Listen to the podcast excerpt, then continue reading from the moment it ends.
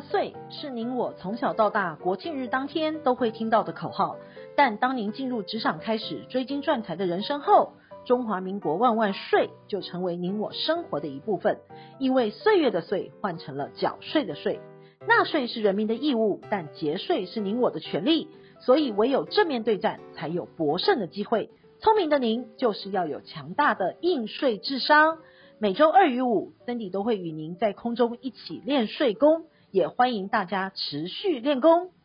大家好，欢迎再次收听享税单元的重点税务新闻。三级警戒持续到七月二十六号，但疫情指挥中心同意从今天起，在一定范围之内进行微解封。不过，因为各县市的疫情状况各不相同，指挥中心表示，各县市政府可以依照个别的情况调整微解封的方案。因此，为了避免解封造成疫情的扩散，目前全台湾只有澎湖县可以内用，其他的餐厅维持外带的三级警戒方针。疫情仍严峻，提醒您要勤洗手、多消毒。本周我们整理了以下重点新闻，为您一一做说明。第一，房产传承三方式课税大不同。第二，婚嫁赠与扣除额最高一千两百八十万。第三，北市欠税大户第一名竟是自然人。第四，财产信托引发族天靠山。第五，借为外围账户隐匿收入，税局将主动查核追税。第一，房产传承三方式课税大不同。房地合一税二点零七月正式上路，将回溯一百零五年后取得的房地，使得上半年房市上演了逃命潮。根据财政部的统计，今年上半年房地合一税实收九十二亿元，不仅创下历年同期的新高，与去年同期相比，年增更高达一百一十一趴，相当于暴增一点一倍。而最高的前三名，第一名是台中市二十一点四亿元，第二名呢是高雄市十二点九亿元，第三名则是新北市的十一点二亿元。显示下述的地区房市十分的热络，六月单月实增二十五点二亿元，也是这三个地区表现名列前茅。契税表现也十分的亮眼，六月实增净额约十五亿元，年增率十八点六趴，而累计上半年来看，实增净额八十八亿元，与上年同期相比，年增高达三十一点六趴。房地合一税上路之后，盈利事业将比较个人按持有期间采差别费率计税。持有两年内税率四十五趴，持有两到五年内税率三十五趴，持有超过五年税率二十趴。境外的营利事业呢，持有两年内税率四十五趴，持有超过两年税率三十五趴。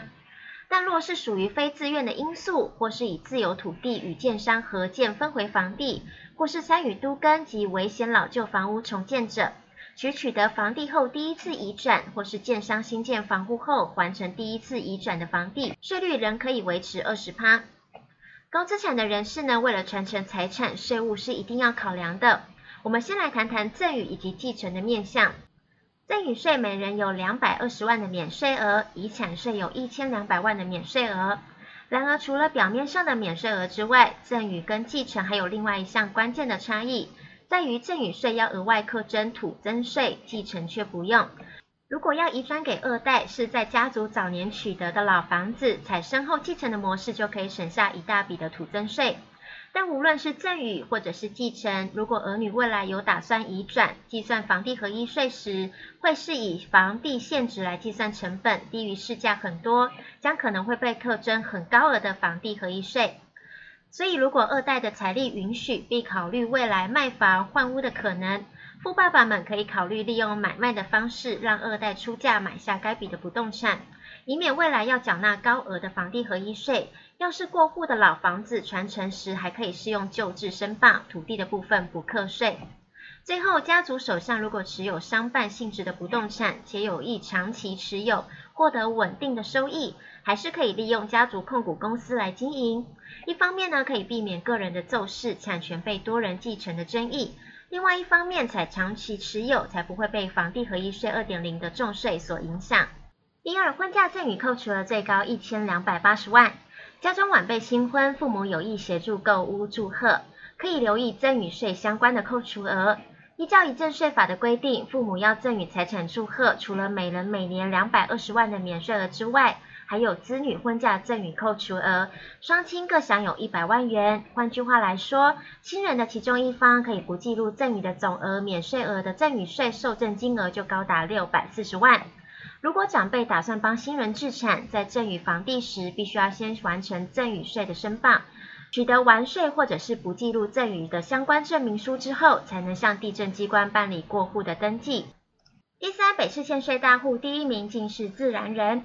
依照税捐稽征法的规定，若个人累计欠税金额超过一千万元，营利事业的累计欠税金额超过五千万元的确定案件，将公告于税捐稽征处的网站。刊登期间呢，从七月一号到十二月三十号为止，共计有六个月。内容呢，包括了欠税人的姓名、名称、税目别、欠税的年度、欠税以及罚锾金额以及欠税人的地址等。台北市呢，本次公告重大的欠税案件共有四件，欠税的金额呢，合计七亿一千八百九十万余元，其中金额最高的为个人的欠税案件，苏廷润于两千年积欠土地增值税约三亿六千万余元。环亚大饭店积欠房屋税、地价税共计两亿三千三百八十二万余元。联业建设呢，积欠房屋税、地价税共五千九百八十八万余元。特别是两岸的清算人是相同的，同时列居第二以及第三大欠税户。第四大欠税物呢，则为中医建设积欠地价税五千九百一十八万余元。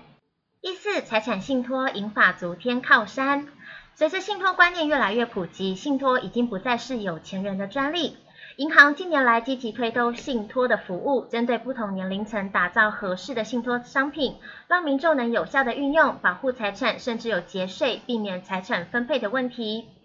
信托呢，就是指委托人与银行签订信托契约之后，交付财产，由银行依照信托契约约定管理或者是运用信托的财产，也可以另外订定受益人共同管理，处分利益。说白话一点，信托就是依照法令、契约委托他人或者是专业机构处理财产，同时达到信托赠与节税、财产掌控、资产保护、稳健投资以及财产分配的目的。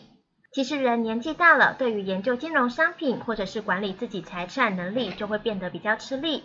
信托的好处呢，就是银行能够协助银发族管理财产，避免遭受集团的诈骗，让辛苦累积的资产一夕之间化为乌有。也能保障年老的生活。有些人呢，会立下遗嘱信托来保障受益人的权利，像是一名从事高风险工作者，也能将财产交付信托。万一未来发生不幸，信托的财产会依照一开始的约定，定额转入所需要的用途。第五，借外围账户隐匿收入，税局将主动查核追税。国税局近期发现台商违规新形态，部分的营业人会利用外围的账户。境外 OBU 账户收受大陆公司的款项，达到隐匿实际收入的目的。国税局若发现课税资料异常，将主动提出查核，追回漏申报的税款。我们以案例来说明，某台商在两岸开了好几家公司，其中台湾的甲公司已经注销营业的登记，另外一家乙公司还在营运当中，在大陆还有一家丙公司。国税局最早发现异常，在于甲公司已经不再营业了，却没有结清公司的银行账户，还是持续利用账户开出支票给客户，年度间却有大量的金额往来。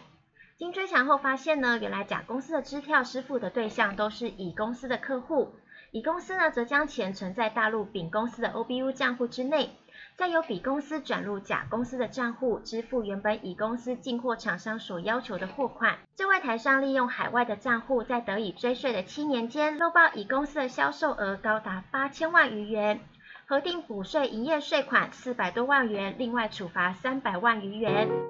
今天我们整理了上周重要的税务新闻，让您轻松掌握新闻的重点以及节税的秘籍。有个人的税务问题，欢迎到脸书的粉丝专页上面留言，或者是 email 给我们。记得最重要的是要按赞跟追踪哦，我们会在往后的单元上为您解答本周的重要税务新闻。谢谢您的聆听，我们下周见。